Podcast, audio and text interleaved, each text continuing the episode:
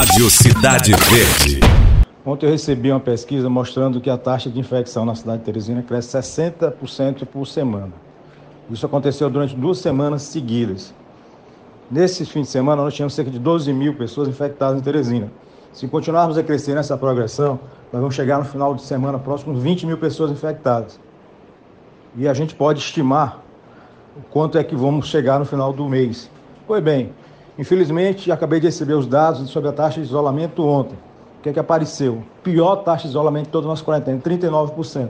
Estão desrespeitando. Eu espero que as pessoas que estejam desrespeitando saibam a responsabilidade que elas têm. Responsabilidade com as consequências dessa queda da taxa de isolamento.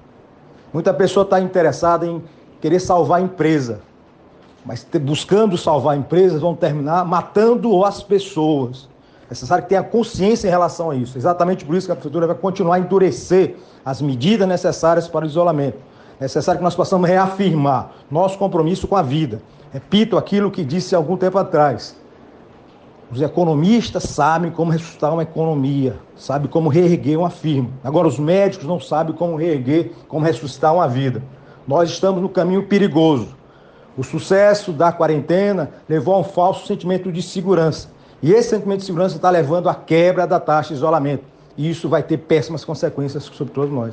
Eu peço a cada um de vocês que estão ouvindo essa mensagem que façam uma reflexão. Temos que, mais uma vez, ter consciência do desafio que temos.